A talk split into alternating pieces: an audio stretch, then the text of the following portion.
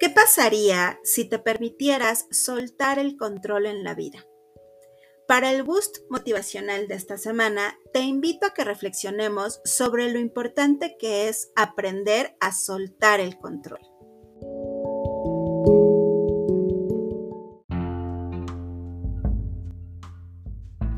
Para empezar, te quiero preguntar, aquellas ocasiones en las que has sentido el deseo o la necesidad de controlar a alguien o algo, ¿en realidad el resultado ha sido positivo para ti? ¿O el resultado te ha generado más inquietud y más daño del que te puedes imaginar? El control está relacionado con aquellas preguntas que deseamos saber, o más bien las respuestas que deseamos saber ante preguntas sobre lo que va a pasar o no va a pasar en el futuro. Es decir, nos hacemos preguntas tipo, ¿Qué pasaría si mi pareja me engaña? ¿Qué pasaría si me corren de un trabajo? ¿Qué pasaría si no me dan el puesto que yo espero? ¿Qué pasaría si me dan el puesto y no doy el ancho? ¿Qué pasaría eh, si la pandemia eh, se extiende y nos vuelven a, a encerrar a todos? Son preguntas que nos llevan a sentir ansiedad. Probablemente has escuchado que la ansiedad es exceso de futuro. Y es que son estas preguntas que nos llevan a estar pensando más en el futuro que en el aquí y en el ahora. El control y la ansiedad son amiguitas que se toman de la mano y caminan juntas. ¿Por qué? Porque cuando queremos controlar es porque sentimos ansiedad del futuro. Y cuando sentimos ansiedad del futuro es que queremos controlar lo que va a pasar o lo que no va a pasar. Entonces, es muy importante aprender a reconocer que si suelto el control, también puedo soltar la ansiedad. Para soltar el control y la ansiedad, primero es importante también reconocer lo importante que es el presente. Por eso en el episodio pasado, o bueno, en el boost de motivación de la semana pasada, te invité a reflexionar sobre lo importante que es estar en el presente, en el aquí y en el ahora.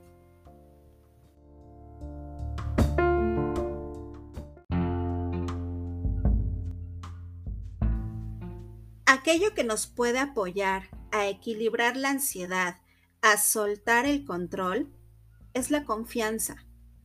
Cuando no tengas la respuesta a las preguntas que hacíamos hace un ratito y a muchas otras respuestas que tienen que ver con el deseo de saber qué va a pasar en el futuro, aprende a confiar. La confianza te genera calma. La confianza es ese aire de serenidad ese aire de tranquilidad, ese aire de esperanza que me dice, todo va a estar bien.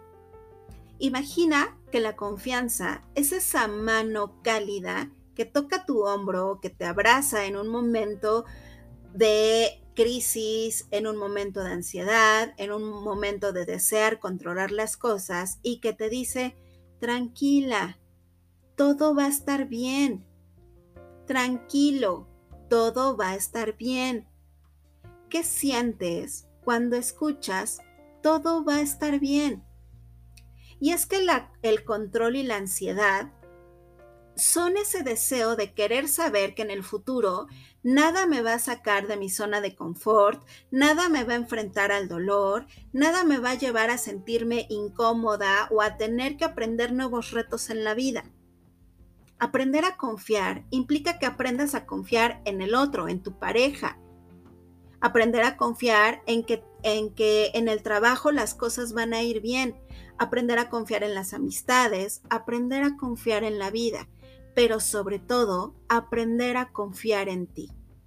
¿Por qué es tan importante este último que te menciono? Pues es que imagina que realmente la otra persona te engaña, te es infiel, que realmente en algún momento tienen que divorciarse, que en algún momento te dan las gracias en un trabajo, se acaba la relación laboral, que alguna amiga o algún amigo te traiciona, que no te dan un trabajo. Bueno, es que ahí entonces es aprender a confiar en ti misma o en ti mismo. Aprender a confiar en tus propias capacidades para saberte cuidarte, para saber responder a las necesidades del momento de una crisis, para saber atenderte, para saber buscar ayuda, para saber qué hacer ante un momento de crisis. Por lo tanto, la respuesta de una o de otra forma es aprender a confiar. Por un lado, aprender a confiar en la pareja. ¿Por qué? Porque si confío en ti, me permito disfrutar más el presente, aquí y ahora. Porque si confío en que en el trabajo las cosas van a ir bien, me permito concentrarme, me permito estar más atenta o atento, me permito estar más presente. Por eso la semana pasada te decía, aprende a confiar en el presente, en el aquí y en el ahora. Confía en que las cosas van a ir bien. Y si en algún momento las cosas no van bien, aprende a confiar en que puedes hacer las cosas para salir adelante cuando las cosas no van bien. La invitación, entonces, en esta semana es aprender a confiar porque sí, a veces la vida nos enfrenta a algunas situaciones dolorosas, algunas situaciones de crisis, pero esas, esas situaciones nos invitan a confiar, a crecer, a madurar, a aprender. Por lo tanto, pase lo que pase, aprende a confiar en que todo va a estar bien. Aprende a confiar en que tú vas a estar bien y vas a saber qué hacer, cómo cuidarte y cómo atenderte ante una situación de crisis o de dolor.